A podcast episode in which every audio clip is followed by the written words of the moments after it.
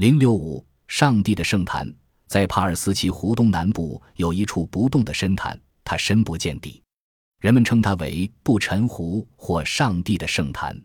原来，早在十九世纪时，有一家姓鲍伊的印第安人迁来此处定居，他们住在深潭的附近。一天，他们的木筏遇到了飓风。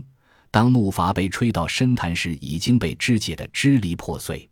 鲍伊一家七口人，有五人掉进了深潭，掉下水的人惊恐万状，拼命高呼救命。但是，抢住木筏的人不论是怎么拼命，也无法靠近援救他们。筏上的人眼睁睁地看着水中挣扎的人失声痛哭，水里的人也露出绝望的眼神。就在这时，奇迹出现了。那些在水中挣扎的精疲力尽的人们，绝望之际发现自己并没有下沉，他们觉得像有什么东西拖住似的，他们得救了。后来有一个法国人蒙罗西哥来到此地，一不小心也掉进了深潭，他和前面的人一样，也侥幸逃脱厄运。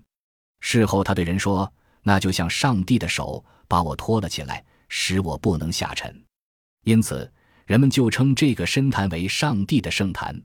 上帝的圣坛很快就传遍了世界各地，吸引来不少的旅游者。一九七四年，到火炬岛考察的伊尔福德一行人也慕名来过此地，但在经过水质分析后，竟没有发现这里的水的比重与圣坛周围甚至整个帕尔斯湖水有什么不同。因此，许多专家学者都猜测水下有特异物质。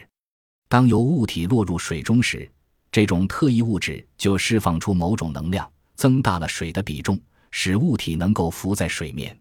但是这一说法很快又被另外的专家否定了，因为经他们试验，当人落水时取出水样来，然后与圣坛平静时的水样相比较，其成分并未发生改变，也就是说，前后水样成分完全相同。更让人称奇的是，不仅人无法沉人水底，就是钢铁也不会沉下去。到一九七九年，美国科罗拉多州物理学会几位专家协同圣弗朗西斯科海军基地和加拿大航海科学院，对上帝的圣坛进行了又一次测试，可他们仍然一无所获，没有找到什么有力的依据。只是他们发现，圣坛不但排斥人类，而且排斥任何物体，仪器不能深入，潜水员无法潜入水中。有一位名叫哈德西布莫的海军军官。将手上的一枚钻戒扔进圣坛，那戒指也居然像鱼浮一样飘在水面。在九十四平方米的上帝的圣坛，时至今日，在它的区域内还没有一样东西能够沉下去。对于这种现象，没有人能说得清是什么道理。